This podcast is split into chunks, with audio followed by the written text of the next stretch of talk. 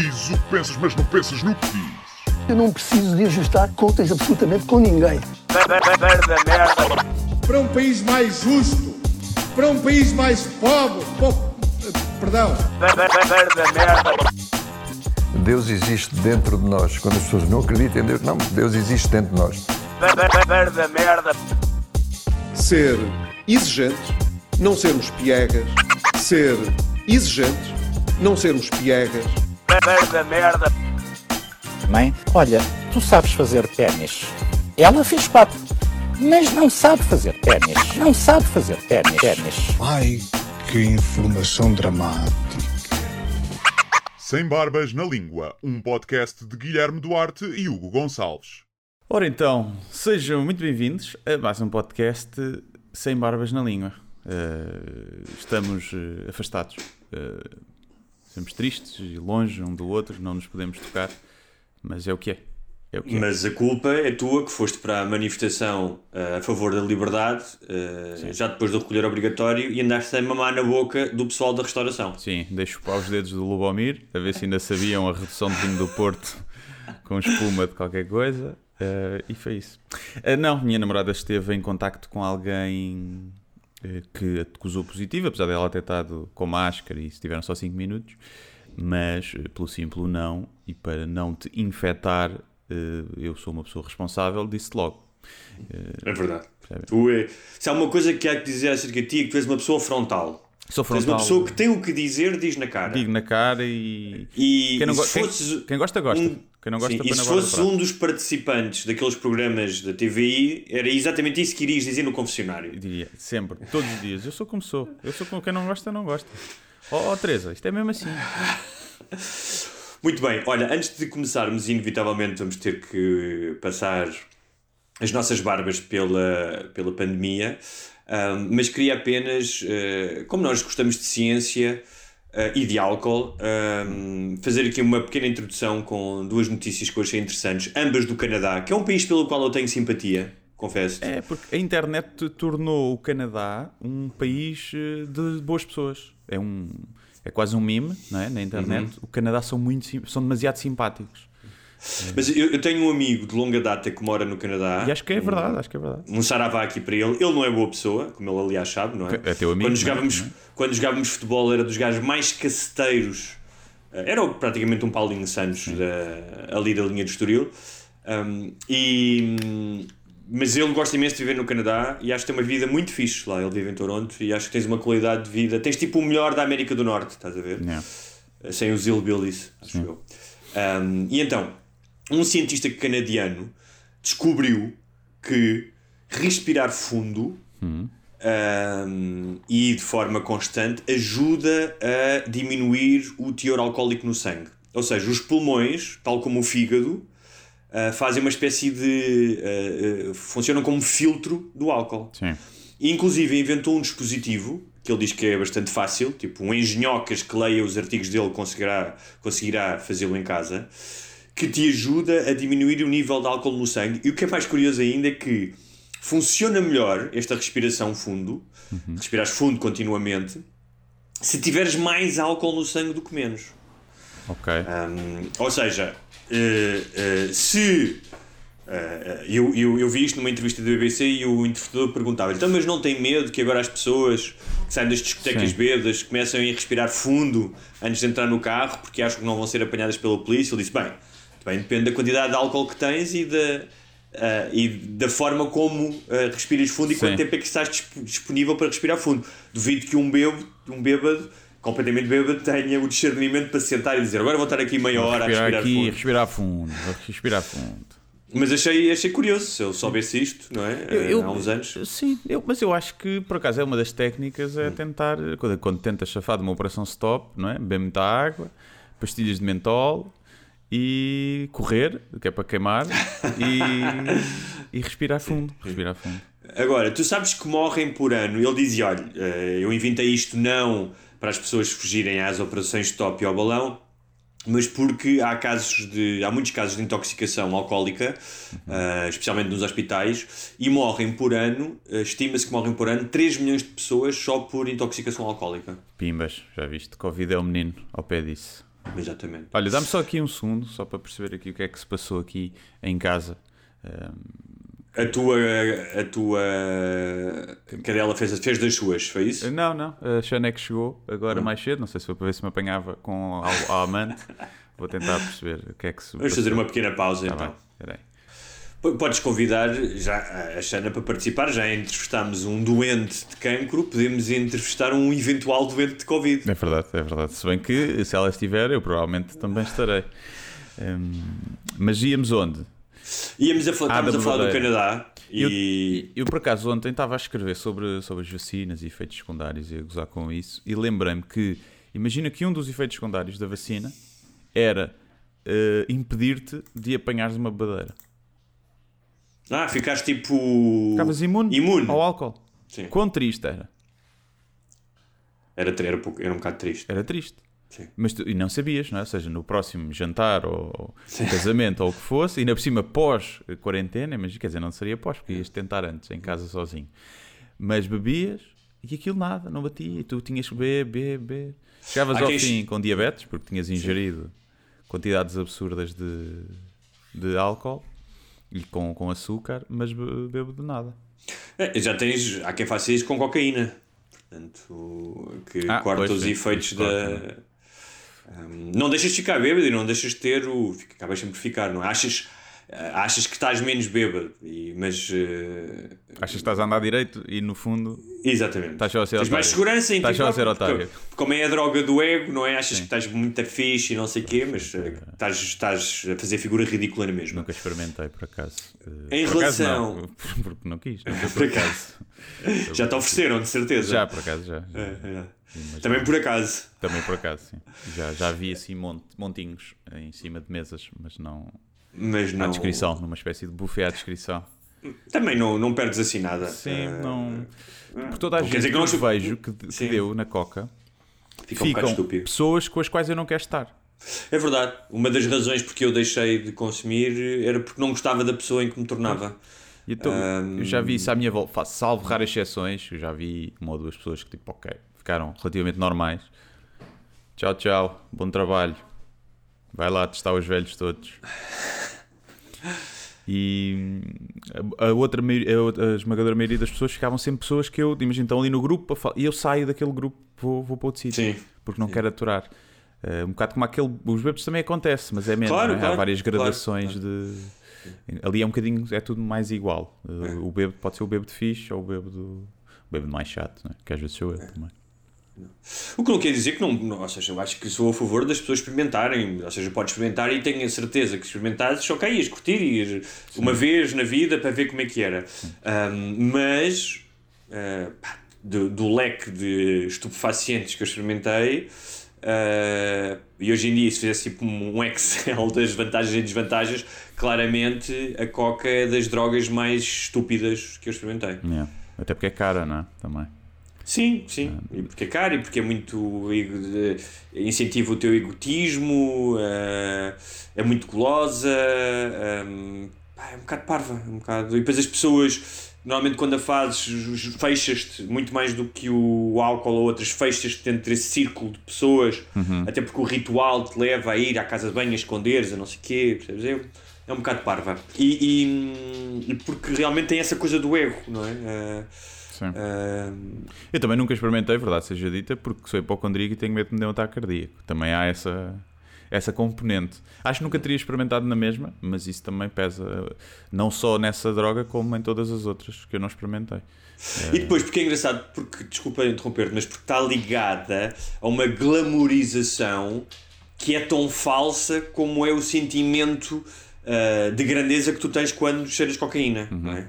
As festas, o nosso, somos muito fixe e vamos para, para aqui, para ali, e, hum, pá, e, e parece-me tudo uma bolha de sabão que depois é contrastada com as ressacas enormes para a maioria das pessoas.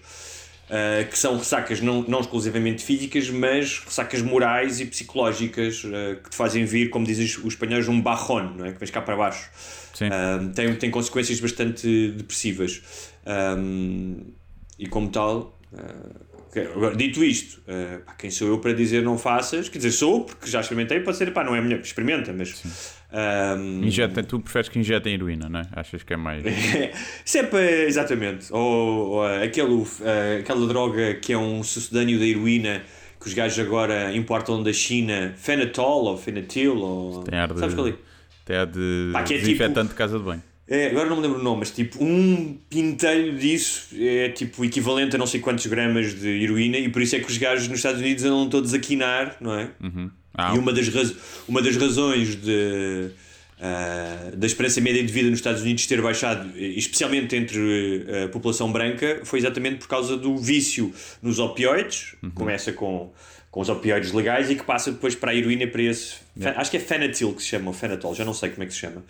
Um, e, e, e pela primeira vez em décadas, provavelmente desde a primeira vez que se mede a esperança média de vida, um, Yeah. baixou. Baixou.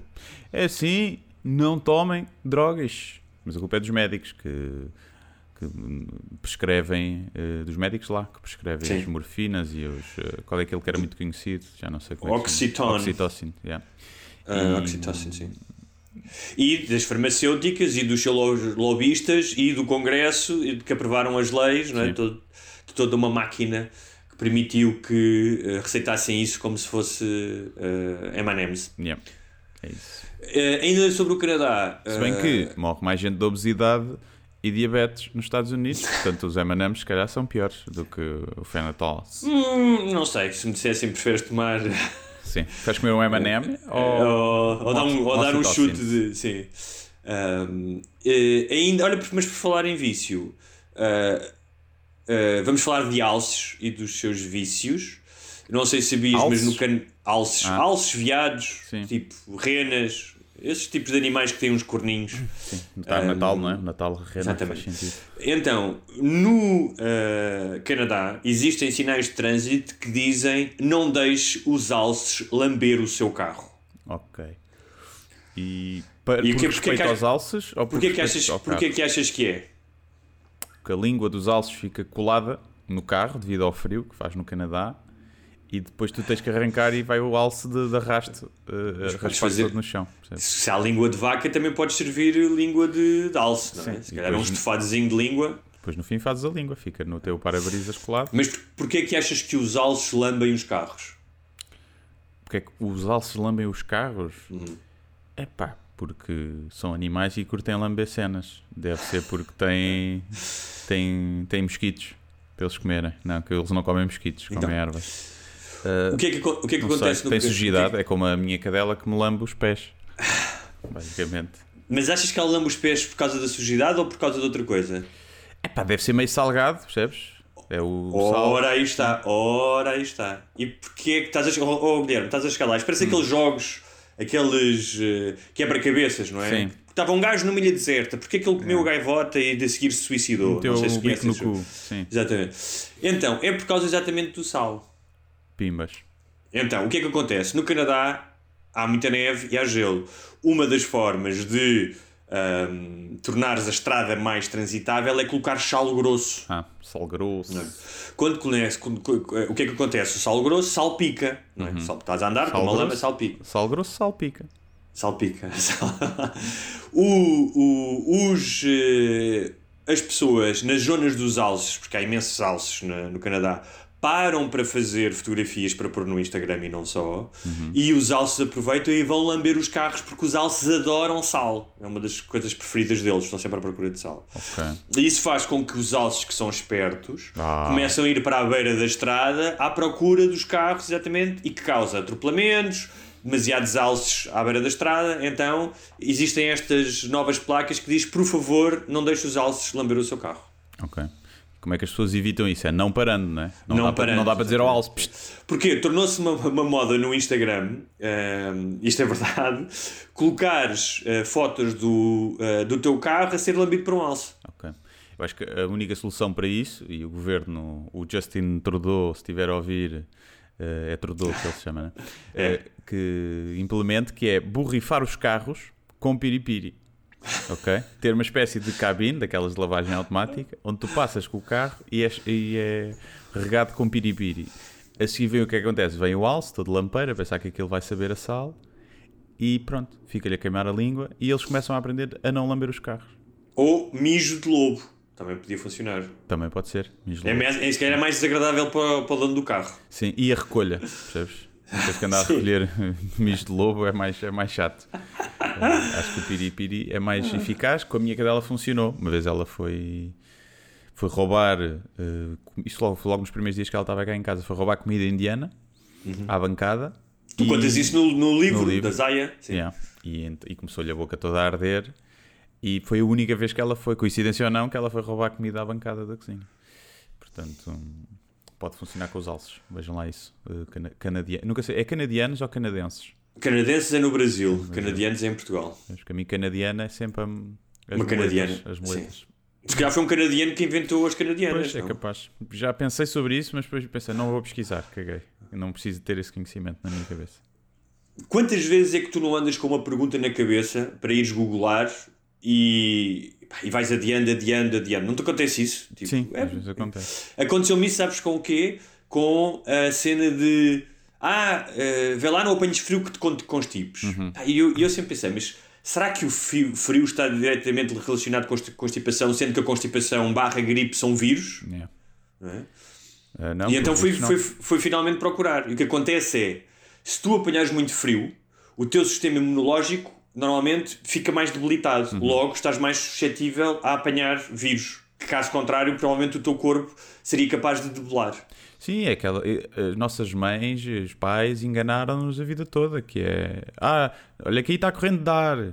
E constipas-te. Não, não constipo. Correndo de ar não faz constipação. Eh, não sei se pode, pode dar origem àquele nariz mais pingão ou do- do- dor de garganta, mas acho que não, acho que não é isso. Acho que tem só mesmo a ver com. Com, com os vírus, quer dizer, a dor de não sei se for uma amigdalita ou assim, não sei o que é que provoca isso. Mas. A amigdalite supostamente é uma bactéria, porque tens lá penicilina.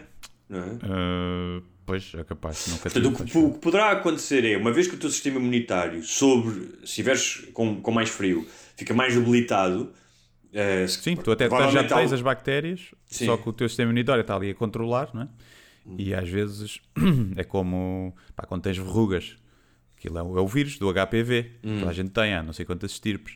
E às vezes aparece-te uma, porque o teu sistema imunitário ficou mais eh, debilitado, não, teve, não manteve ali, o, estão ali numa luta, num equilíbrio com o vírus, só que o, o teu sistema imunitário não conseguiu naquela altura e o vírus ganha e faz-te uma verruga no cu só para te lixar. que é sempre, normalmente é sempre no cu, nunca é noutro sítio, não é? Por acaso no cu não. Já tive no dedo, já tive uma no dedo. Por acaso nunca tive verrugas, por acaso acho que não. Eu tive uma vez. Olha, queria só deixar também aqui um, um grandíssimo foda-se, seus filhos da puta, a- aos governos da Polónia e da Hungria, porque estão a bloquear os apoios extraordinários da União Europeia aos países, que são pá, mais essenciais do que nunca, mais essenciais agora do que eram em março, ou em abril, ou em maio. Um, e uh, para quem não sabe, os governos da Polónia e da Hungria são governos populistas de extrema-direita, que além de estarem um, a- a controlar as suas populações e a comunicação social e o sistema judicial, E querem tirar o aborto às mulheres na e Polónia. querem tirar o aborto às mulheres da Polónia. uh, portanto, uh, são, são, são, são uma boa fotografia do que é, que é o, o populismo de extrema-direita. Estão a boicotar, porquê? Porque a União Europeia quer, queria cortar fundos à Polónia e à Hungria sob o pretexto de que não estão a cumprir a lei fundamental uh, da União Europeia, que aliás é essencial cumprir caso tu queiras ser um Estado-membro, não é? A Turquia, por exemplo, nunca, nunca entrou, é uma das razões, há muitas outras, mas nunca entrou porque havia uma série de, de leis fundamentais, como seja a independência do sistema judicial, a liberdade de expressão, que não são cumpridas. E uh, a, a Polónia e a Hungria agora estão a fazer uns piretes à União Europeia a dizer ou vocês retiram isso, ou nos dão, ou seja, ou, ou nos deixam de castigar e não nos obrigam cumprir com essa lei fundamental, ou então nós não aprovamos o apoio extraordinário aos países que mais precisam, eles também precisarão, mas estão a fazer braço de ferro. Um, e portanto gostava de dizer aqui uh, vão-se foder, era isso basicamente. Está bem. Sim, Eu sei senhor. que não é, não é mais, a forma mais elevada de, de fazer Ah, diplomacia, Eu, mas eu uh, sou a favor dessa diplomacia. Acho que Sim. resolvia muita coisa. Ahm, mas e agora uma questão. E porquê é que tu não falas da Venezuela e de Cuba, seu escardalho de merda? Bem, para já, porque uh, tens toda a razão, uh, menos a parte de escardalho de merda. uh, que a Venezuela e Cuba não fazem parte da União Europeia. Não fazem Portanto, porquê? Porque tu não queres ou seu escardalho de merda? E Seu marxista cultural de merda. Em, em várias eh, situações, em vários artigos e provavelmente aqui, eh, eu fui altamente crítico da Venezuela e de Cuba. Aliás, o meu primeiro livro, que eu escrevi quando tinha 25 anos, fala de uma ilha onde há uma ditadura, que é claramente uma crítica a Cuba, eh, e fala de uma coisa que acontecia em Cuba, que era o internamento uh, obrigatório de doentes com SIDA, ou seja, os doentes com SIDA em Cuba, uh, um país que se fala que normalmente as pessoas de esquerda, não é? Uh, ai, Cuba tem um sistema de saúde inacreditável, tipo, todas as pessoas são médicos. Sim. Bullshit, é mentira. tive uma namorada que viveu em Cuba durante muito tempo e que me dizia que uh, Cuba, como muitos outros países, ou tu tens dinheiro e fazes parte do, do aparelho do partido e tens acesso à boa saúde, ou então, se não tens, estás fedido. Um, estás a dizer mal de Cuba é porque és um nazi de extrema-direita agora, é isso? Estou a dizer mal de Cuba porque me faz confusão seu países faz, onde, se fazem, onde se fazem revoluções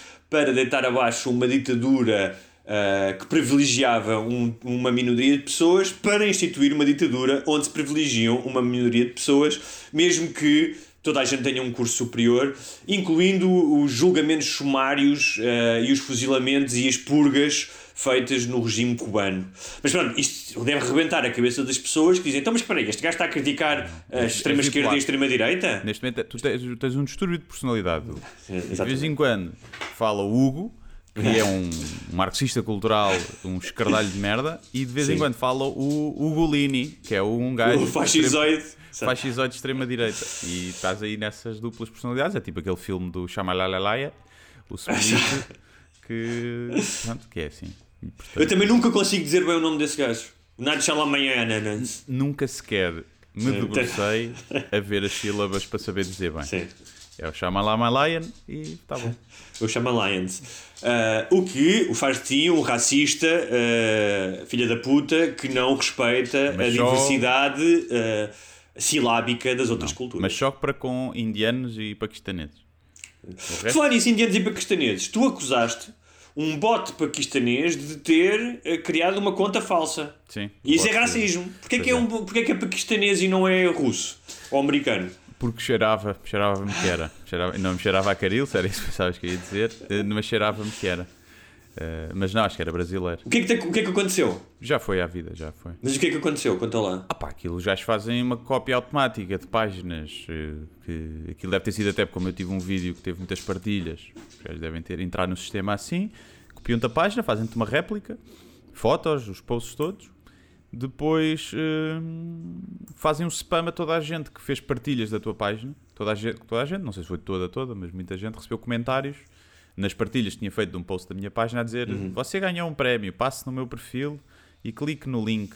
E as pessoas depois clicavam no link. Pois, mas quem é que clica nesses links? Pá, mas houve pessoas, pelos vistos, ah. houve pessoas a mandar mensagens. E o que é que acontece? Que quando é que clicas no link? Depois pede-te os dados do cartão de crédito e merdas. E houve pessoal a dar. Pá, o pessoal merece um bocadinho ser enganado. Quando, principalmente quando aquilo está em português do Brasil, pá, claramente não, não sou eu agora. Aquilo é pessoal que segue a página por acaso, estás a ver? Se calhar uhum. muitos deles. É, a maioria das pessoas mandam mensagens a dizer, pá, claramente isto não és tu, eu vi que era uma burla, vê lá isso. Sim, mas tu, se tu dás o cartão de crédito depois dessas coisas todas, não é? é. Que já são, pá, red flags, provavelmente és o gajo que não usa máscara. Pois não sei, pá, é só é aquele imediatismo da net e ai pá, mil euros, será que é? Será que não é? É pá, vou arriscar. É, não sei, não sei ou o pessoal mais velho, que não, não, não sabe bem como é que estas coisas funcionam. Pessoal mais velho, talvez. Mas pronto, depois ficou resolvido e foi, foi abaixo. Eh, mas por falar em racismo, viste ontem a entrevista do, do Miguel Sousa Tavares ao André Ventura? Não vi porque uh, um tinha coisas melhores para fazer, dois são duas figuras uh, pá, que hum, caem mal. Uhum. Uh, e portanto não achei que tinha nada a ganhar com, com aquele tipo de entrevista. Ah, se fosse uma entrevista de um jornalista que eu sabia que ia fazer uma entrevista e que não ia, como eu já vi, já li alguns comentários, que ia ser também um exercício das suas próprias opiniões e de ego, talvez me interessasse mais. Um, mas não vi, mas que, uh, queres, queres falar sobre isso? Eu vi só a primeira parte no, na- no telejornal, vi depois até mais tarde, puxei para trás para ver. Ah, não, foi. Pá, pá, deixa-no falar muito, é a cena do gajo, o gajo monopoliza ali a conversa. Mas eh, tenho a destacar só uma pergunta do Miguel Sousa Tavares, que foi: o André tem algum amigo preto? Pronto, foi isto. É pá, é uma pergunta incrível para se ter. Como se ter fizesse dele menos racista ou mais racista, né? Um, e então achei gira a ele. Por acaso tenho, por acaso tenho. Alguns muito próximos, outros que trabalham até muito próximo de mim. Um, e pronto. E foi, foi isso. De resto, é mais, Não, isso, mais isso até pode mesmo. funcionar, pode funcionar, que é hum, muitas pessoas brancas, eh, o facto de muitas pessoas brancas não terem amigos pretos é de certa maneira um, hum, uma, pá, um dado relativo a um, raci um racismo, não, mas a uma, sociedade, segregação, a uma- a uma segregação em que, eh, pá, por exemplo, nos colégios onde eu andei. Eh, tá- também que eram colégios privados, logo aí há maior segregação, há maior classismo. O racismo está inevitavelmente ligado ao classismo. Um, em que havia pá, aí dois, ne dois negros, percebes, na escola. Um, mas uh, pá, o meu primeiro ou seja, a primeira vez que eu com- comecei a conviver seriamente e fiz amizade e saímos à noite e, e fomos buddies foi numa redação onde também só havia um negro. Pois. Mas, pronto, mas, Vocês tinham que o levar a sair à noite porque senão eram racistas. não é? Mas isso não tem a, tem a ver pá, com essa segregação de hum, hum, que não é uma segregação ativa, ou seja, tu não, eu não estou a dizer eu não quero ter amigos negros, é nos meios onde há um movimento, por questões estruturais, não há negros, não, há poucos negros. É, acontece, mas pronto, houve essa pergunta gira. E depois houve uma parte que também que achei engraçado foi quando ele falou da manifestação, dele ter ido à manifestação quando os dirigentes da manifestação. Dirigente? Os organizadores da manifestação pediram para, para não ir ninguém de partido, porque queriam continuar a partidários, e eles respeitou e foi para. Sentia ali o cheirinho a sangue, o abutre, e ia dizer: A mim ninguém me ligou. Ninguém me ligou e disse: Ó, doutor André, eh, por favor, não venha. Ou seja, ele, nos telefonemas imaginários da cabeça dele, tratam-no por doutor André. E eu achei isso tão bom. Mas olha, já que estás a falar dessa marcha, Sim, aproveitava-te para perguntar. hum, eh, porque houve a, marcha- a mistura entre a marcha da liberdade com a marcha, marcha da restauração, não é? Eh, o aproveitamento de um cretino que tinha por cima o Expresso, não é? Fez um título como Quem é o rapaz de 21 anos que fechou a Avenida da Liberdade? Que, é um, que é um cretino chegófilo, não é? Que, que no início da pandemia. eh, criticava as pessoas que iam no 1 de maio, no 25 de abril, que iam para a rua cele- celebrar e agora eh, quebra o recolhimento obrigatório, não é? mas assim, esperar coerência dos chegófilos, não é? Eh, sendo que o seu líder é o cúmulo da incoerência, Um, quer dizer, já, já nin- ninguém pode ter essas expectativas, não é? Um, e o que é que tu achaste? um, Tive pena que ficasse manchada uh, a manifestação. Eu acho que as pessoas têm todos o direito a manifestar-se, mesmo que seja, e se calhar especialmente se for uh, no, durante um confinamento, porque as manifestações são para ter impacto. E desde que, pá, espero que tenham usado máscara e essas e o que é que coisas, achas do mas ficou que, manchada que essa mani... Desculpa, continua. era, um- era uma, uma manifestação pelo- pelos, tra- pelos trabalhadores da restauração e da hotelaria, não sei se estava lá a malta também da cultura ou não, hum, por apoios ou por uma forma diferente de fazer as coisas para que os negócios não fossem todos à falência.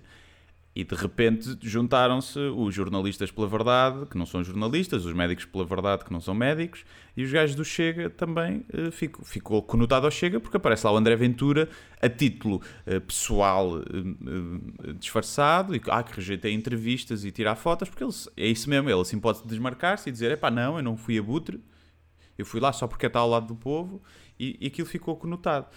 Uh, pronto, é isso. Portanto, acho que era uma manifestação provavelmente legítima, porque acho que o pessoal da restauração deve estar mesmo desesperado, e eu conheço muita gente na, Fogo. que trabalha no meio Se está. e que está, estão desesperados e vai, pá, vai ser uma razia no- nos restaurantes. Vai ser muito difícil muitos, muitos sobreviverem. Também é certo que muitos deviam estar fechados, é um facto, mas se calhar nem vão ser esses a, a coisa. É verdade que é um setor em que há uma fuga ao imposto, toda a gente, né? Toda Sim, gente. mas isso, não, eu percebo o que estás a dizer, não justifica. Ah, pá, depois É. há menos apoios. Sim. Eu aí também sou a favor, é pá, há mais apoios para quem paga mais imposto, para quem não foge. Percebes? Porque né, conheces muito. Mas o facto de fazerem a manifestação, eh, porque é ah, ah, não achas que ah, poderia ser sensato fazer a manifestação mais cedo, em vez de fazer já após o recolher obrigatório? Uh, sim, idealmente sim, mas acho que é um bocado para marcar ali posição, não é? Porque aquilo lá está, depois transformou-se numa cena pela liberdade e onde vão. Então, os anti-máscaras estavam lá, não é? Os anti-ciências estavam lá depois. Mas isso é, é- agora estamos numa fase em que há um grande aproveitamento sempre que existe uma, é uma causa justa. Eu tenho imensa simpatia pela causa. Um, porque o meu pai ah, durante muitos anos teve um restaurante, ainda tem, agora, acho- agora está fechado. O meu irmão trabalha em hotelaria, eu trabalhei em restaurantes. Ah, tenho vários amigos que, que tiveram, eh, que têm negócios de restauração ou tiveram. Pá, tenho imensa. hum, Tenho uma afinidade, até porque trabalhei em restaurantes, tenho uma afinidade pelo trabalho Até de porque restauração gostas de comer fora, não é? e gosto de comer fora. Um, e uh, pá, sei uh, que as- muitas pessoas estão pá, à beira do desespero, não é? Uh, sem poderem trabalhar e sem poderem uh, pôr comida uh, nas mesas das famílias, não na- na- nas mesas dos clientes. E, e, pá, e tal como nós às vezes temos mais eh, proximidade de certas apetências por certos animais, não é? Eu acho mais simpático um cavalo do que um sardo, por exemplo. não é? E tô, quando estou a falar do sardo, estou a falar do peixe. Atenção. Sim, e não do sardão. Um, epá, a verdade é que eh, tenho simpatia por esta causa. Mas é muito curioso porque um, eu coloquei uma foto uh, do Salgueiro Maia e eu parece que não aprendo, porque eu tive uma semana e tal sem ir ao Facebook e sem pôr posts. E depois, quando vi uma foto do Lubomir com um very light na mão, ou, ou não sei se é um very light, mas uma cena que deita fumo, não é? E uma, e uma legenda de um fotógrafo do DN que dizia o herói improvável. E eu disse, pá, não, não é um herói. E repara, eu tenho alguma simpatia por algumas coisas do Lubomir. Ou, ou seja, o Lubomir é uma, é uma personagem interessante porque é uma personagem que não é unidimensional. Tem coisas que às vezes é um bocado parvo, tem coisas muito fixes. Por exemplo, há uma história que, que ele contou uma vez que faz com os filhos dele, que é eh, as férias das pilas, em que ele vai só com os filhos, acho que ele só tem filhos rapazes. Pá, vão para, um, para uma caminhonete ou para uma relote no... e só podem gastar 5 euros por dia nessa semana. Portanto, têm que ir pedir, eh, têm que ir às hortas. Têm... Pá, eu achei essa ideia, olha que fixe para os putos aprender. Não é? Mas tem coisas que eu gosto menos, mas tudo bem.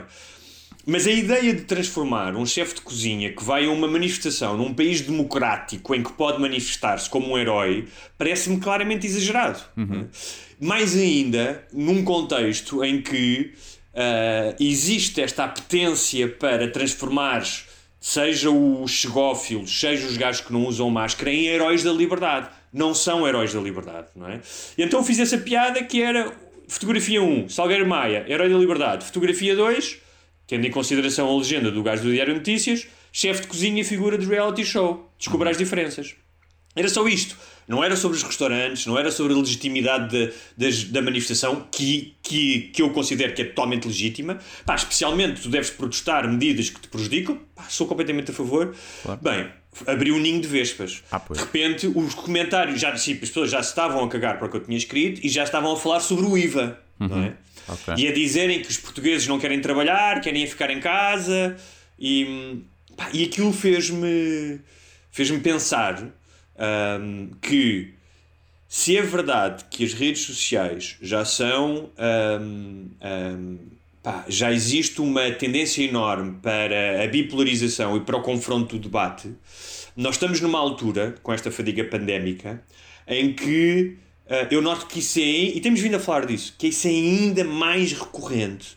E o que eu noto é que tu podes pôr um post que tentas que seja completamente inócuo ah, ou que não tenha qualquer viés ideológico e repara, eu acho que todos nós temos este, temos este problema. E quando as pessoas o vão ler, já vão lê-lo em função ah, das suas irritações ou das suas convicções. Sim, às vezes é, ou seja, já vê o tema, as pessoas olham, não é? o teu cérebro percebe qual é, o que é o tema do post logo, principalmente se tem Sim. uma foto como o teu tinha a ilustrar.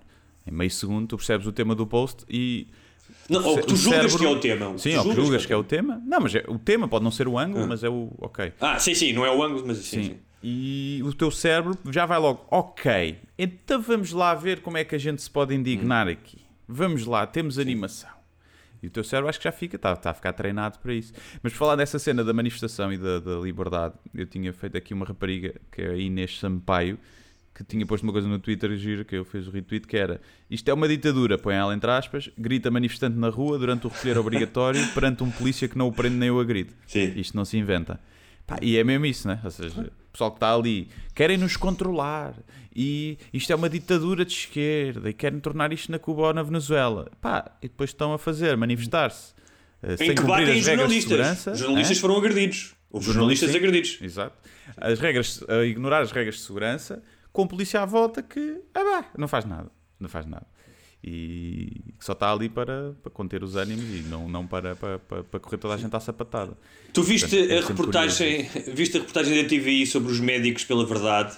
Não vi ainda, não vi. Ok, vale a pena ver, procurem. Os chalupas, né? Entrar no mundo dos Sim, chalupas. porque como dizia um amigo, um amigo ah, que viu aquilo, dizia a senhora que fala ah, que está ah, a um par de horas de ter um esgotamento nervoso e de ser internada, é? Uhum. ela fala e calha a máscara e, e, e contra-argumentos que tipo, o gajo mostra, olha, mas este é o vosso, tipo, é, vocês escreveram isto no site. Ah, isso não interessa nada. Não, mas pronto.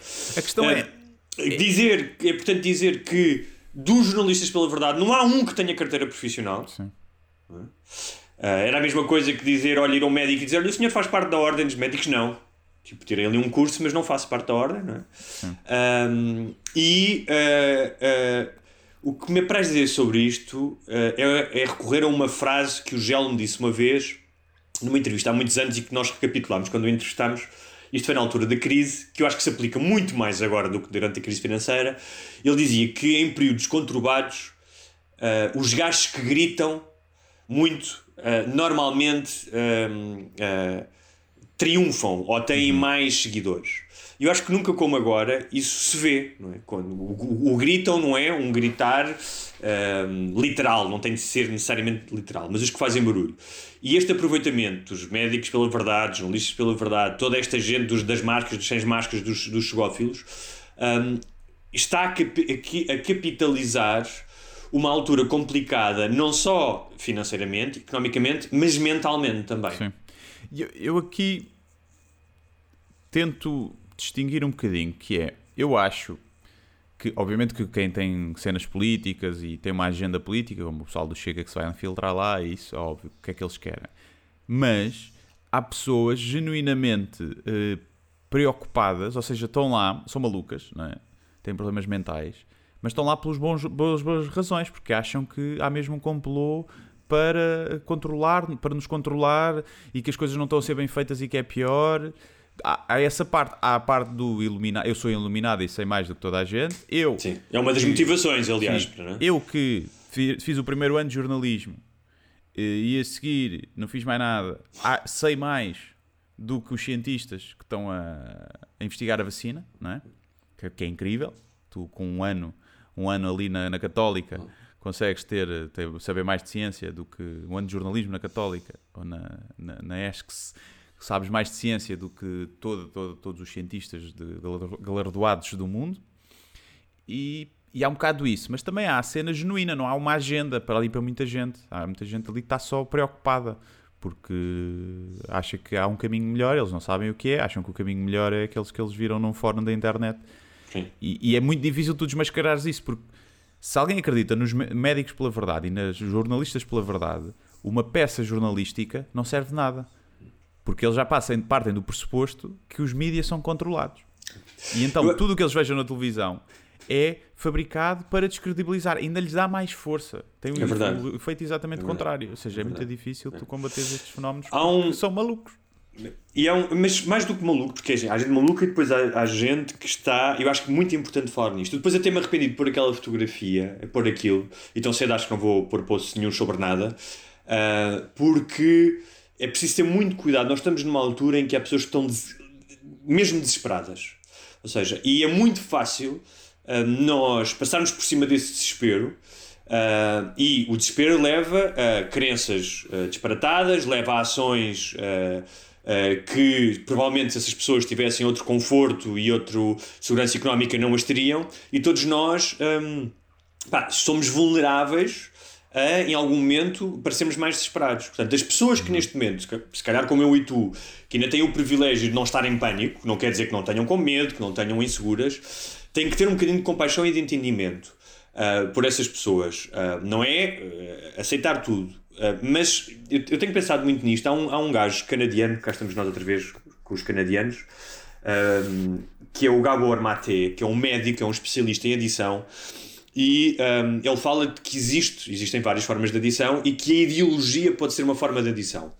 Uh, porque uh, ele descreve a adição não como uma doença, uh, mas mais do que tudo como um mecanismo que o ser humano tem para lidar com o sofrimento. Não é? Uhum. é uma tentativa do ser humano para se sentir normal. não é uma escolha, não é uma doença, como ele diz. Um, mas é algo para aliviar a dor, para escapar, não é? E a fuga tem muito. A fuga, desculpa, a adição tem muito escape de fuga. Um, e, pá, e ele fala disso, que uh, uh, olhando hoje pá, para certos. Basta olhar para as redes sociais, mas para olhar para, uh, para a extrema-direita ou para a extrema-esquerda, os apoiantes do Trump ou da Antifa, o que eu acho é que há aqui, seja do foro mental, seja uh, o resultado de uma situação económica uh, de medo e do desespero de não poderes dar comida aos teus filhos te leva a te radicalizares e a, e a acreditares numa ideologia de uma claro. forma cega. Sim, sim. Ou seja, ele diz que é pá, quando tu tens um comportamento uh, em que, uh, apesar das, de, das, das, consequências negativas que vais ter, no caso de ideologia, vais ter confrontos, vais, vais uh, ter uma visão menos clarividente da realidade, mas continuas a ir uh, a agir dessa maneira em oposição a alguma coisa, é? Um, pá, uh, ah, ele fala muito da negação. A negação é uma das características da adição. Pá, e quando tu és cego ideologicamente, estás em negação, porque não estás a querer ver uma série de coisas, não é? Nós temos aqui várias vezes o exemplo um, das pessoas, imagina, criticam o, stream, o mainstream media norte-americano ser a favor dos democratas, mas não veem que existe todo também uma facção dos mídia que uh, está completamente enviesada em favor do Trump. E isso. Uhum. Um, e eu, eu acho, acho sinceramente que uh, esta situação pandémica com o, com, com o desconhecimento, com o medo, com o sofrimento, te leva a, leva a, a muitas pessoas a inclinarem-se mais para um lado ou outro da barricada. Ah, claro, é cada vez é mais difícil de seres moderado, não é? Uhum. Nestas coisas, porque mesmo que tu, estejas mais numa posição moderada, quando vês a outra barri a barricada, uma das barricadas a encher, né? tu és uhum. moderado, mas pendes mais para um lado ou outro, e vês uma das barricadas a fazer muito barulho, lá está, e a encher e a ficar cheia de gente, tu sentes-te quase impelido a, a ir uh, para a outra barricada, não é? Sim. Para, para equilibrar as forças, sim, para tentar sim. equilibrar o discurso, para, para teres opinião. Há muita gente que, que quer ter uma opinião extremada porque tem mais atenção, não é? Tu estás. Tem mais atenção não, e tem mais certeza. Moderado, sim, mas hoje em dia, quase seres moderado já caem-te em cima, se fores moderado, que é uma cena incrível que anda a acontecer, que tu disseres assim, pá, espera aí que temos de ver os dois lados da, das... Quer dizer, não é em tudo, né? O Hitler é, espera aí que temos de ver os dois lados. Também é o exagero da moderação. Sim. Mas há, há casos em que é tipo, é pá, deixa lá ver, deixa lá ver o que é que, que, é que aconteceu. E és logo acusado, por um lado e pelo outro, de não, não quereres tomar partido, não teres tomates para, para tomar partido. E isso também é... E isso faz também, esse tipo de discurso anti-moderação, faz com que tu começa a resvalar para mais um dos, dos extremos porque não queres ficar ali, não queres ser o gajo que não tem opinião. Quando, hoje em dia, é preciso coragem, é para seres moderado, acho eu. E repara uma coisa. extremos é facílimo. Nós estamos numa situação de incerteza, de medo de desconhecido. É isso que gera, que gera a ansiedade. E se tu tiveres uma certeza absoluta sobre uma coisa, e mais, tiveres um inimigo, não é? O outro é o deplorável. O, o sacana do comuna o sacana do fascista, um, e, e, e, esse mecanismo da adição que tu podes, de certa maneira, interpretar como a adesão a uma ideologia ou outra, ou forma. Quer dizer, repara, a maioria das pessoas não tem uma formação ideológica profunda. Não foram ler uh, manuais de ideológicos, não foram ler o, o Capital do Marx ou uh, ideólogos de direita, não é? Nem o programa são... do partido onde votam leram. Exa exatamente. Portanto, são coisas muito mais tribais e muito mais emocionais do que acham que é a esquerda ou a direita. E se tu fores a ver esses mecanismos, tem sempre. É, é, é curioso, porque são muito parecidos com uh, algumas coisas até religiosas. Um é que do teu lado há sempre alguém, ou seja, teres a certeza, teres a fé numa coisa que está certo, a convicção que está certo, inabalável, e que há sempre alguém que te vem salvar, uma espécie de messias, não é? Há um líder, não é? Que é um líder maior, que sabe mais do que os outros e que te vem salvar. Isso acontece tanto na, na extrema-direita, que, não é, que cria líderes messiânicos, que sejam o Trump ou o, ou, ou o Venturalho, seja no ISIS, ou seja, no, no extremo do radicalismo islâmico, não é? E essa sensação de que o outro é deplorável, ou seja, que não há redenção. Tipo, há pessoas para que se tu fores de esquerda ou tu fores de direita, não há redenção possível. Tu és um deplorável. És um, como tu dizes há bocado, és um esquerdalho ou um fascisoide. Não há moderação possível. E eu estava a pensar isso no outro dia, que é... Eu percebo porque é que, uh, tal como as pessoas uh, se inclinam para, para as substâncias para escaparem ao sofrimento, tu te inclines para esta visão do mundo. Mas ela revela uma certa pobreza de espírito. E não digo isto com tom crítico, digo isto com compaixão. Porque, por exemplo, para mim é fácil ser ateu numa sociedade secular. É-me fácil, não é? Uhum. Pá, não tenho problemas, não sou pressionado pela minha família, não sou pressionado pela sociedade. Agora, se tu fores ateu no Irão, que é uma teocracia, é muito mais difícil tu seres ateu, não é? Para já não podes manifestá-lo, não é? Manifestá-lo é publicamente. É como, é como ser gay, convém não. Porque no, no Irão, não sei, os gays Sim. não devem ser muito bem tratados, não é? Mas pronto, na Arábia Saudita convém esconder. Então, o que, eu, o que eu vejo às vezes, pá, eu tenho visto algumas pessoas de várias faixas etárias que vão desde o ex-combatente do ultramar a quem eu ouvi dizer, pá, foi das fases felizes da minha vida, foi em Angola a camaradagem, as viagens por África, ou seja, não era a guerra em si, não era andar no mato a matar pessoas. Hum, alguns também era. Alguns também era, mas estou a falar desta pessoa. Era. E que, para quem a perda do império uh, das colónicas nunca foi, um, ou seja, nunca foi capaz de ver aquilo ao nível da geopolítica e da impossibilidade que era um país ter um império em África, ou de ver a forma como o colonialismo um, não era apenas benevolente e trouxe coisas horríveis, não é? Não é capaz disso, não é? Só é capaz de ver de não, nós fomos os melhores possíveis e uh, foi um erro que aconteceu. Um, até pá, gajos da minha idade, jornalistas informados, que supostamente que eu achava informados. Um, e que também estão a cair para os médicos pela verdade e que se não deixar de falar os médicos pela verdade é censura não é só as pessoas que tu às vezes pensas. Repare, e estas duas pessoas, como estou a lembrar, são pessoas que eu considero inteligentes, com quem tu podes ter uma conversa interessante. Uhum. É?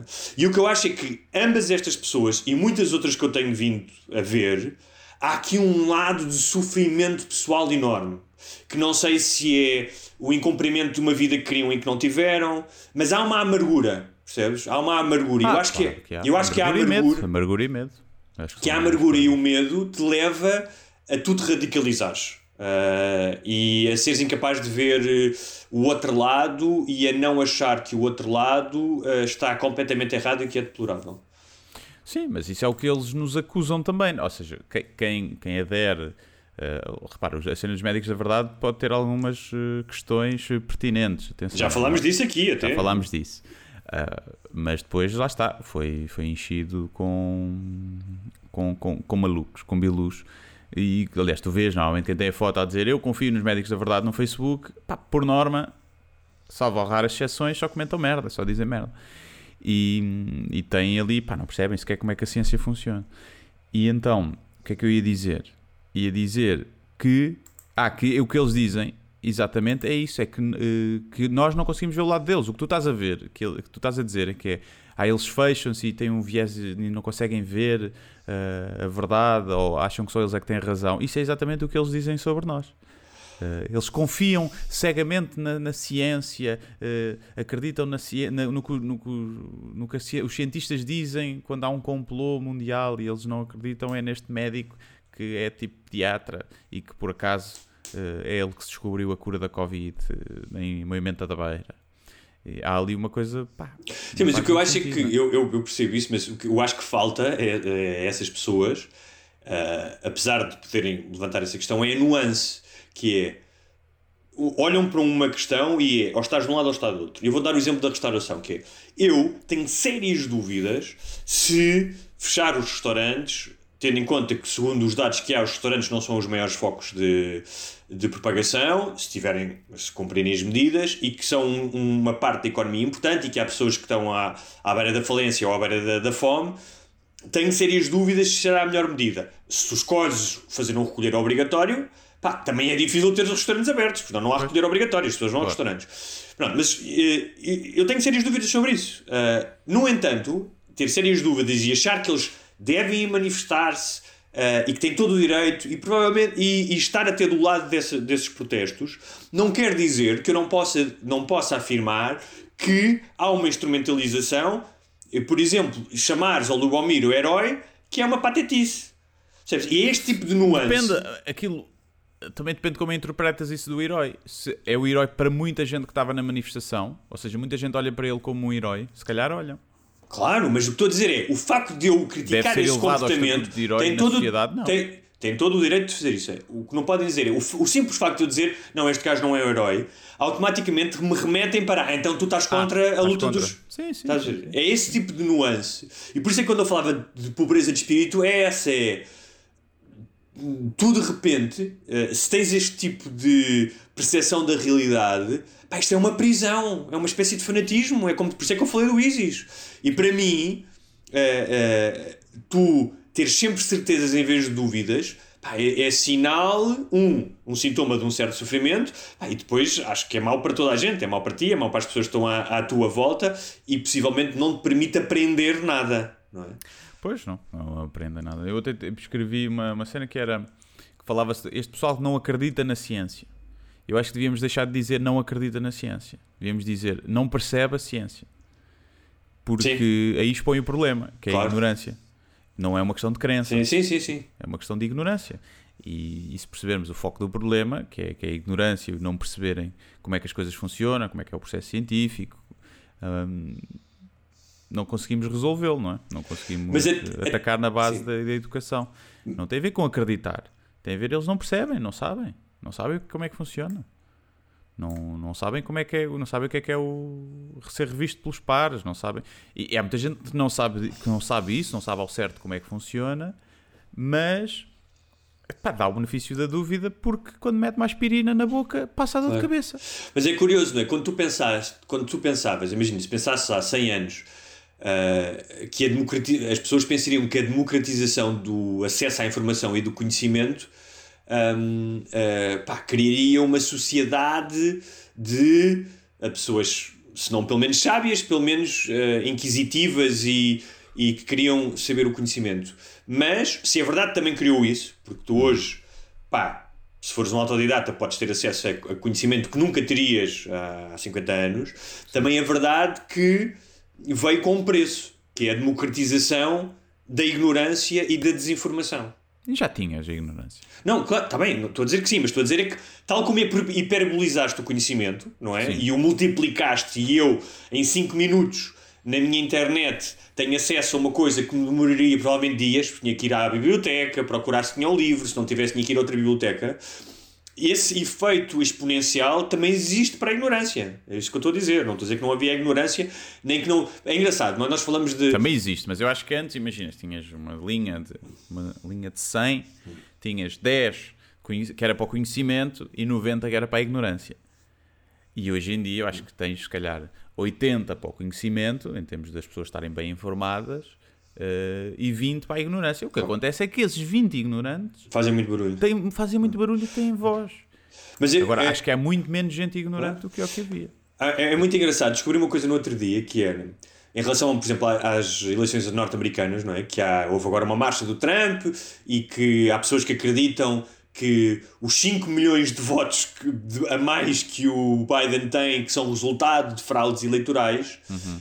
um, e essa narrativa vai continuar a existir nos próximos anos, até às próximas eleições. Não é? Sim, tipo, sim. Vão cavalgar nela e isso já não, já, tipo, já não vai ser, é impossível, não vai ser apagada. E é curioso porque uma das uh, uh, dos pontos da narrativa do Hitler, quando começou a aparecer e começou a ser uma figura política uh, com alguma presença mediática, era também uma teoria da conspiração que surgiu no final da Primeira Guerra Mundial de que a Alemanha não, tinha, não estava a perder a guerra militarmente uhum. e que tinha sido traída por alguns militares uh, desertores que tinham entregue tinham entregado a guerra nas mãos dos, dos aliados e que no fundo a vergonha pela qual a Alemanha passou na primeira, no final da Primeira Guerra e a rendição uh, era tudo mentira. É? E essa narrativa de que a Alemanha teria ganho a guerra se não fosse essa deserção desses oficiais, o que era absolutamente mentira, foi um dos pontos uh, de propaganda do Hitler. Uhum. Uh, portanto, é o que estás a dizer.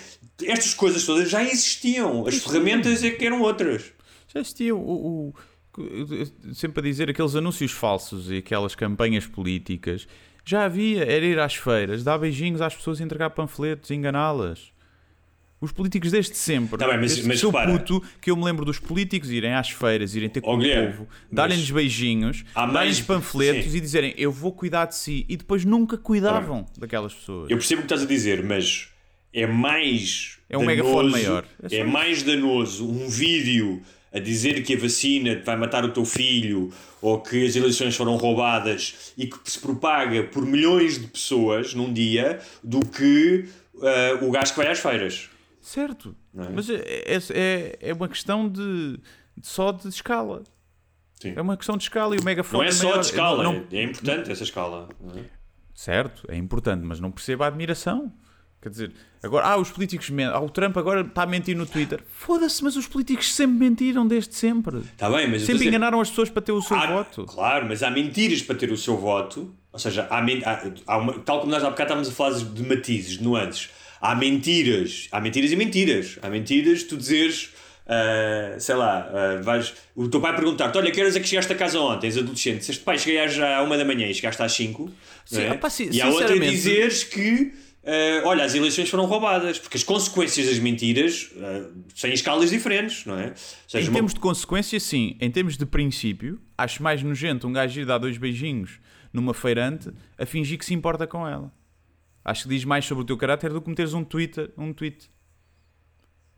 Percebes? É mais, é mais nojento, tipo o que os políticos sempre fizeram. Foi colocar-se do, do lado do, do povo quando, estão quando se estão a cagar para eles. Muito bem, estávamos a falar, há bocado falámos de que a média de idades, de esperança média de vida nos Estados Unidos diminuiu, eh, mas parece que, eh, não só nos Estados Unidos, mas que pela primeira vez em muito tempo também, o QI das novas gerações Yeah. está a diminuir em relação aos seus pais. E tenho que, tenho que tirar, fazer aqui um. um, eh, a primeira vez que eu tive no, eh, conhecimento disto foi através de uma crónica na Rádio Diana, que é uma rádio de Évora. Aproveito para dizer isto porque é importante apoiarmos os meios de comunicação regional. Um, e uma crónica que me levou a descobrir um livro de um francês chamado Michel Desmourguet. Mais uma vez, o meu francês espetacular aqui. não é? Uh, que a BBC uh, traduziu uh, para a fábrica de cretinos digi- digitais, a fábrica de cretinos digitais. Como sabes, cretino é uma palavra que eu gosto muito, não é? Sim, sim. E que já tem uma versão espanhola, também acho que não foi traduzida ainda em português. Este Michel acumula uma vasta publicação científica, já passou pelos centros de pesquisa do MIT, da Universidade de Califórnia e uh, faz, é diretor de pesquisa do Instituto Nacional de Saúde em França. E que apresenta com dados concretos e de forma conclusiva uh, que os dispositivos digitais, ou o abuso, não os dispositivos digitais, do abuso do tempo passado à frente de dispositivos digitais e de ecrãs, que têm consequências no desenvolvimento neurológico de crianças e jovens. E que, portanto, um, os QIs destas crianças uh, esta- são inferiores aos dos pais. Sim. Ah, pois, pá, acho que é uma consequência natural de nós estarmos cada vez mais a, a meter o nosso cérebro como um, um processador auxiliar. é? Eu acho que no futuro tu vais ter dois processadores, é como se tivesse um computador, tem o processador principal pá, e tem um processador auxiliar que entra só quando é mesmo preciso. Um, um é tipo uma cena de redundância e de backup que é o teu cérebro. E o teu cérebro vai cada vez estar mais. Já tens uma extensão do teu cérebro, que é o teu o telemóvel, não é? Tu queres saber qualquer coisa, vais ali. Pronto, a diferença é que não tens o acesso imediato, tens que colocar com os dedos as palavras e pesquisar. Isso faz com que haja coisas, mas isso, havia a mesma teoria também na máquina de calcular. A máquina de calcular também iria fazer as pessoas mais burras porque não se habituavam a fazer contas de cabeça. E o que é certo, não sei se haverá algum estudo da máquina de calcular, porque o QI, Claro, mas mais uma vez- o QI é detectar sequências e Ele próprio, o próprio Michel fala de que o teste QI tem, e como já falámos aqui muitas vezes, não é tipo um teste matemático, não é? Que, Sim, mas o teste aí tem, tens muito de fazer contas de cabeça, não é? Detectar padrões Sim. e descobrir números que vem na sequência a Mas há- seguir. mas- e ma- se tu usas, tu não exercitas esse músculo também, não é? Claro. Se usas só a máquina calculadora e faz com que, com que tenhas isso. Agora, em termos de. Não sei qual é que são as causas que ele Pronto, apresenta. ele fala aqui das causas eh, e daí, mais uma vez, em termos de escala, é diferente da máquina de calcular, porque envolve mais coisas. Não é? E ele, ele, ele, ele faz, há bocado falaste do, do cérebro como músculo, não é? Da questão da plasticidade do cérebro. Pode ser estimulado ou desestimulado, não é? Ahm, e, e, portanto, eh, eh, a forma como tu utilizas o teu cérebro eh, tem, tem resultados ou danos na tua vida, não é? E ele fala aqui de várias coisas que são interessantes. Um é e que repara, nós estamos, ele, ele não diz que para tu deixares de utilizar as tecnologias ou deixares de utilizar os ecrãs, é? porque até há vantagens em muitas coisas, mas o que ele faz é o, o uso excessivo provoca diminuição da qualidade e da quantidade das interações intrafamiliares, que são essenciais para o desenvolvimento da linguagem e, do, e da inteligência emocional. Portanto, Era isso contacto- que eu ia dizer, preocupa-me muito mais a, a inteligência emocional, estar a ficar prejudicada, e a capacidade de atenção. Eu acho que foi muito daí. Uh, o facto de tu teres vários ecrãs, eu próprio sinto, a minha capacidade de concentração não é igual ao que era quando não havia telemóveis, nem notificações, nem nada. E isso tem um impacto direto no teu QI. No, Diminuição na forma da con- é concentração, não é? Portanto, o teu pensamento é mais fragmentado, é mais difícil estar concentrado numa coisa durante mais tempo. é? Ah, diminuição do tempo dedicado a atividades mais enriquecedoras, mais enriquecedoras como sejam a música, a arte e a literatura. Perturbação do sono, que é quantitativamente reduzida e qualitati- qualitativamente degradada. Pá, e que é essencial para a tu- tua função neurológica, o sono. não é? A superestimulação da atenção, levando a distúrbios de concentração, cá está, de distúrbios de aprendizagem e ah, ah, a uma impulsivi- impulsividade exagerada. Portanto, és muito mais reativo não é? do, que, ah, do que ativo. Ah, e a subestimulação intelectual que impede o cérebro de desenvolver todo o seu, o seu potencial, o sedentarismo excessivo, que além do desenvolvimento corporal influencia a maturação cerebral. Repara, isto é tudo mais grave no processo de, crescimento. maturação, ou seja, Sim, sim. de crescimento, não é? Sim, claro, quando já és adulto, já tens o cérebro formado, tá, é outra coisa. Mas preocupa-me mais isso, quando é o excesso, preocupa-me muito mais a parte da inteligência emocional e da, da, da falta de interação que algumas pessoas têm devido às, pá, às redes sociais, acabam por. eh, pá, por lá está, perdem-se no Facebook, às vezes com os amigos, né? Estão com os amigos e estão no telemóvel, até estão com eles fisicamente, mas estão a fazer scroll no- no- nos feeds em vez de estar a interagir. É eu, por acaso, não sou muito dessa, dessa, dessas pessoas, mas eh, conheço quem seja. E no meu grupo de amigos ninguém é muito, assim, mais próximo, mas já tive com, com pessoal em que, pá, alguém estar sempre no telemóvel, não percebo para que é que está ali? Está em casa, manda uma mensagem então, quando quiseres intervir aqui na conversa. Mas o gajo falava também dos videojogos, não falava? Falava. Acho que também era dos Falava. ecrãs e dos videojogos. Sim. E aí acho que é um caso claro de que depende como tu usas, não é? Claro. Há jogos, está provado, Uhum. que quem, quem joga tem uma coordenação motora, tipo de olho, o eye-to-hand coordination, pá, muito maior, porque tu tens de estar a ver e a jogar tal. Não, eu falo, e há jogos que são. Há E há jogos que são muito estimulantes E são super educativos, portanto, Sim, isso é sim. tudo, é tudo, um mais uma vez, é o uso, é o uso claro. que tu fazes quando, quando tu passas a ser, a ser escravo do aparelho, em vez do aparelho existir em função daquilo que tu precisas para te ajudar, aí é que é o problema, quando tu cruzas essa, essa faixa, não é? É tu a passas a- televisão, é pá, quem tiver a ver 8 horas sem MTV também deve ter danos gravíssimos. Hum. Claro, quem- Informado, certo, sabe em que estradas é que houve mortos, sabem que Onde é terra que, é que o onde é que marido bateu explosão, na mulher. onde é que houve uma explosão de uma bilha de gás, não é? Sim, sabe isso tudo, incrível. Sabe as opiniões todas do, do Moita Flores e da, da, da Joana Amaral Dias e desses. Mas tem uma percepção Mas Tem muito- uma percepção do mundo estranha. Muito, sim, é uma nesga, Deve tem ser- uma nesga, sim. Deve ser um gajo boada revoltado e com medo de sair à rua, porque é só desgraças, não é? E, e sem outro tipo de conhecimento e com o cérebro meio atrofiado, não é? Olha, mas Claro. para, mas para não estarmos... o dia todo, o Sim, teu cérebro sim. deve atrofiar. Para, mas para não estarmos apenas eh, a dizer mal das- dos mais novos que têm um QIs inferiores, hum, já ouviste falar de, de sharenting? Sharenting. Sim. Isso é o quê? Partilhar os filhos? É tipo Exatamente. time É- sharing de parenting? Exa- é, exatamente. É, os filhos, é um fenómeno em que os filhos queixam-se ou se opõem aos pais porque partilham excessivamente a sua vida online. O New York Times Ah, fez ok. um mini Pensei que era documentário. partilhar filhos, que era tipo. estás a ver? Tipo um Tipo, casal. festas de, de swing, mas com filhos. Tipo, Sim, leva lá imagina. filho. Sim. Tu queres adotar um puto, Sim. mas não queres adotar só tu e a tua mulher. E então escolhem outro casal. E adotam, e tu ficas tipo uma semana com ele, o outro uma semana com ele. E ele tem Não. quatro pais. Olha que isto não era mal pensado. Não era nada mal pensado, tendo Reduzia o trabalho, abria os horizontes da criança. Completamente, tens toda a razão. muito mais fácil de sustentar. Muito mais fácil de sustentar.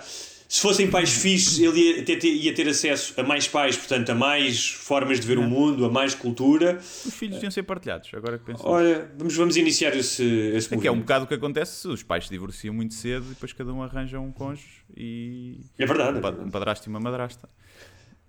Então, mas os. oh, e, e até com os avós, de certa maneira, não é? Sim. A sete, um dia por semana. Só te calha o puto um dia por semana. Pensar nisso, vou criar um grupo do WhatsApp. Vou criar um grupo.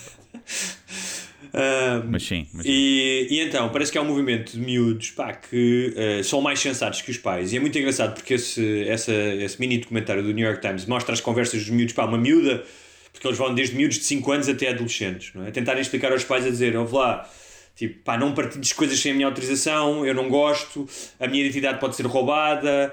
Ah, mas ah, deles, dos putos, ok. dos putos, não, não é? E pá, não e veres os- merda, aleatória. Não, não, partilhar coisas em relação à vida dos miúdos. Ok. né? Partilham tudo. Não é? E aliás, há um documentário horrível, horrível do sentido que, que é uma história horrível, que eu já falei aqui, que eu não me lembro agora o nome, mas de uma mãe que estava, pá, partilhava tudo dos filhos, das filhas, percebes? Ah, e eu achei, esta mulher não está bem, tipo. é- e, e eu acho que há realmente uma patologia de quem está sempre a partilhar coisas dos filhos. Conheço pessoas que não partilham nada, tipo, nem sequer. Quando metem alguma fotografia, por acaso aparece o filho, tapam a cara e coisas do género, mas tudo bem. E então é muito engraçado tu veres os miúdos, veres os miúdos que parecem, tipo, vês, um, vês uma miúda que tem para aí 6 anos ou 7, parece a adulta na sala, uhum, falar com a mãe. E, e pá, o que eles dizem é: um, pá, não gosto de estar sobre, sobreexposto. E ele diz: pá, ah, e mãe, há uma mãe que diz: ah, mas eu, como é que os teus avós depois sabem o que é que acontece contigo? E ele diz: pá, telefona-lhes e fazemos um FaceTime aqui em casa. Eu falo com os meus avós diretamente. Não preciso ter mais 2 mil pessoas a ver as minhas fotografias ou os meus vídeos. Ahm, Calcula-se que ah, nos Estados Unidos, crianças com 5 anos, em média, já tiveram mais de 1500 fotos partilhadas online. Ah, e que a partir dos dois anos as crianças norte-americanas começam a ter uma, uma presença assídua nas redes sociais. Ah, e que à, ah, à medida em que os pais vão expondo os filhos, ou seja, conforme os, os tempos vão passando, que vão, ah, vão começando a, apar- a aparecer cada vez mais casos de hum, roubo de identidade. Ah, Epá, é assim. eh, também dizer a essas crianças que ninguém quer saber. Ninguém quer saber deles. Também é um bocado. Ah, não ponhas agora a minha foto na internet. mas achas que eles não têm direito à imagem? Vão ver.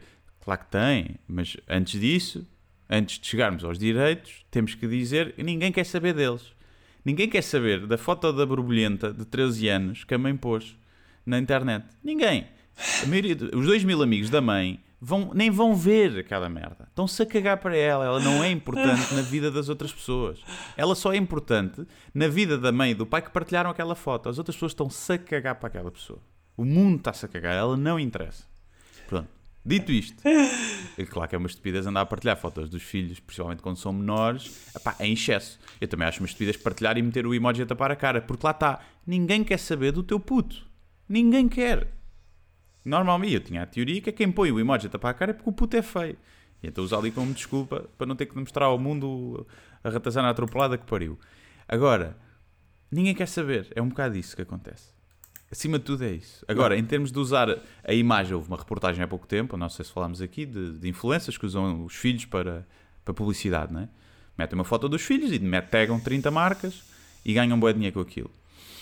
Pá, e havia pessoal a dizer, várias influências diziam, olha, se ele um dia disser que, que não gostou disso ou quer que eu tire disto tudo, pá, vou ver, pronto, eh, eu acho que não estou a fazer nada de mal. Mas depois Agora, também não lhe pessoa- compra a bicicleta elétrica que ele quer no Natal. e ha- havia uma, houve uma que foi a mais honesta, não lembro como é que ela se chamava, que disse: se o meu filho me disser disso, eu digo-lhe: olha, mas estás a ver esta boa vida que nós temos? A escola boa onde tu andas, os brinquedos que tu tens, as roupas que tu tens, pronto, foi por causa disso. E foi a mais honesta, e é, resume-se a isso: que é tipo, pá, também se queres boa vida, eh, aqui, agora estamos aqui a falar de casos. Sim, mas ele também pode dizer, "Mãe, mas o que é que é boa vida? Eu preciso ter uns uma camisa Ralph Lauren aos 6 anos e uns ténis da, Sim, o, puto da que gola. cresceu, o puto que cresceu nessa bolha, sim, vai achar Ok. que sim. Provavelmente. Provavelmente. Aqui a questão é: eu, não, aí choca porque aqui tornam-se conhecidos. Ou seja, no- os filhos de- de- da influencer X, na escola onde andam, ou no colégio, eh, são conhecidos como os filhos daquela. E automaticamente a infância deles, o crescimento deles vai ficar diferente, porque eles vão crescer quase como as crianças atores, não é? Que são Sim, famosos. sim. E isso Ou como o pró- o próprio Saúl, por exemplo. Sim, né? calhar toda a dinâmica de volta deles vai mudar. Uhum. E pode ser bom, porque são populares e fazem muitos amigos e são, podem ser felizes, mas pode ser mau, porque Normalmente, gosta deles. normalmente corre mal. E têm excesso de atenção, Tu olhas para o Michael, vai lá para cima. olhas para o Michael Jackson, olhas para o Macaulay Culkin. Normalmente crianças vedetas normalmente não corre muito bem. Sim, ou nós se calhar também temos mais esses casos que correm mal na cabeça. Sim. Mas acho que faz todo o sentido não correr bem, não é? Porque o ego fica insuflado. eh, A tua percepção da realidade é distorcida. Pá, né? muda tudo, estás, estás habituado a que toda a gente goste de ti, que te lamba aos pés e depois um dia isso não vai acontecer porque ninguém vai querer saber depois de quem é que tu és filho quando entras cá na faculdade. E, e então há uma série de coisas. E então eu também tenho muitas dúvidas em relação a isso. Eu acho que para publicidade, se calhar devia ser. Aliás, é proibido trabalho infantil.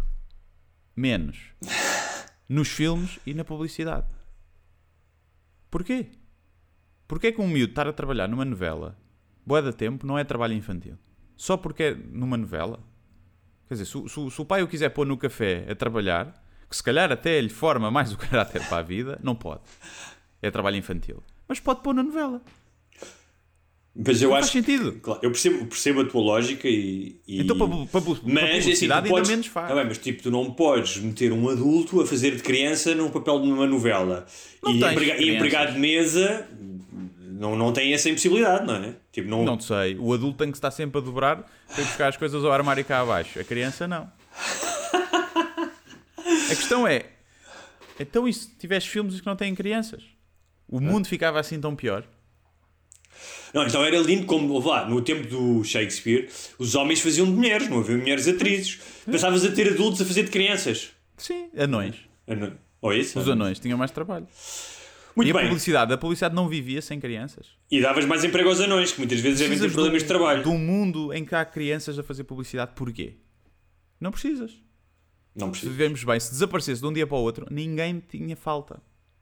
Ninguém É sentia verdade, falta. é verdade. Mais na publicidade até do que na ficção. na publicidade. Agora, em relação a isso de pôr as fotos, acho que é, os pais devem respeitar, obviamente. Se uma criança, seja que idade, disser, mãe, não ponhas essa foto minha, principalmente na idade da adolescência, né, que os pais depois gostam muito de pôr fotos em que os filhos não estão bem, ah, então eu acredito que era. E as pessoas têm muito complexo, não é? De como é que eram na adolescência, ou, ou estão nessa fase da adolescência, e depois os amigos podem ver e gozar. Se os filhos pedem, os pais devem apagar. Isso é que eu acho. Ou então, usar até isso. Antigamente era vai para o teu quarto o castigo. Agora é não comes a sopa, vou pôr uma foto tua no, no Facebook, por exemplo. Podem começar a usar isso como uma arma de arremesso para a educação. Pensem nisso.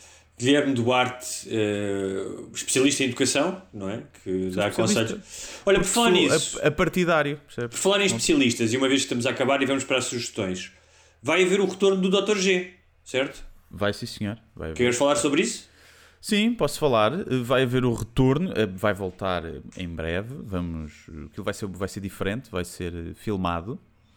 Vai ser filmado, vai ser com convidados e eu e os convidados, ou um convidado cada vez, vamos responder a dúvidas dos ouvintes eh, e também ter conversas sobre sexo e cenas. E depois também tem uns desafios e umas macacadas. E os convidados são especialistas em sexo ou Não, podem- não, não, não, não. Ok. não, não, não. É suposto não ser, é suposto Ok. não ser. E, pronto, e vai ser, vai ser isso. Vamos eh, gravar uma primeira temporada de seis episódios e que vai ser gravada agora em muito breve, para o mês que vem, para sair em janeiro. Para quem esteja a ouvir isto e queira participar eh, com perguntas, isto são perguntas não para o convidado, atenção, são dúvidas que vocês tenham, como era o Dr. G antigamente dúvidas que tenham ou de um amigo, podem participar, mandem e-mail para por falar noutra coisa arroba gmail.com ou se quiserem ter um- uma participação mais ativa, podem enviar um áudio, a dúvida em áudio ou vídeo para o meu Instagram, mandem para a mensagem direta e pronto. Sim, Mas curta, não se estendam. Sim, não se tentem, têm de ser sucintos porque senão aquilo não fica muito dinâmico.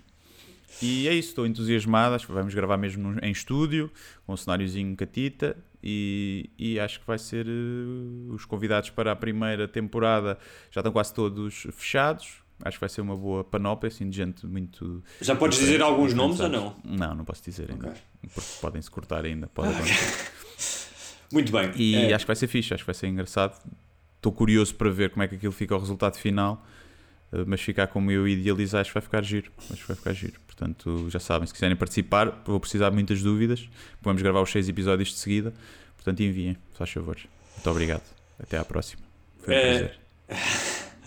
Só deixar aqui umas sugestões no final para quem se interessa pelo tema ahm, da crise climática.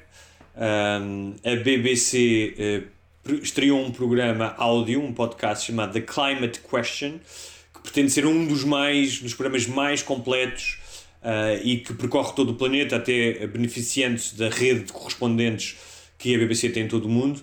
Portanto, quem se interessa por este tema, hum, provavelmente das coisas mais completas que se fez até hoje. Já sai um episódio por semana, da Climate Question. E em termos de séries, comecei a ver o Lovecraft Country, que hum, eh, é uma série meio fantástica, meio de terror, eh, cujos protagonistas são todos negros e que tem um bocadinho daquilo que fez o gajo do. Como é que se chama o gajo do, do Us e do Get Out? Que tinha aquele. O Jordan Peele. O Jordan Peele, exatamente. Que é pegar na experiência ahm, ah, dos negros norte-americanos, da escravatura, da perseguição, ah, e tornar isso num contexto de terror. Ah, pegando no, no- no Lovecraft, que era um escritor norte-americano branco, que era assumidamente racista, mas que era um escritor extraordinário de ficção científica e de terror, então pega em algumas histórias dele e transforma-as utilizando os, eh, os protagonistas, transformando os protagonistas, ah, ah, coloca os protagonistas na América dos anos 50, se não estou enganado, e eu já vi dois ou três episódios e achei bastante interessante. Tem um lado mágico, mistura vários, vários géneros de fantasia, de terror, de ficção científica. E, e é uma boa sugestão para agora, quando estiverem outra vez confinados no próximo fim de semana. É isso. Eu estou a ver ainda o Succession, estou na segunda temporada. Uh, gostei mais da primeira. Uh, não sei onde é que isto agora vai parar, mas continua a ser giro. E vi também o, de, os dois primeiros episódios, acho que já saíram os outros quatro. Não sei se não são só quatro, é uma minissérie. Aquela com a. Como é que ela se chama? A Nicole Kidman. De, Ah, o- que é do gajo do Big Little Lies.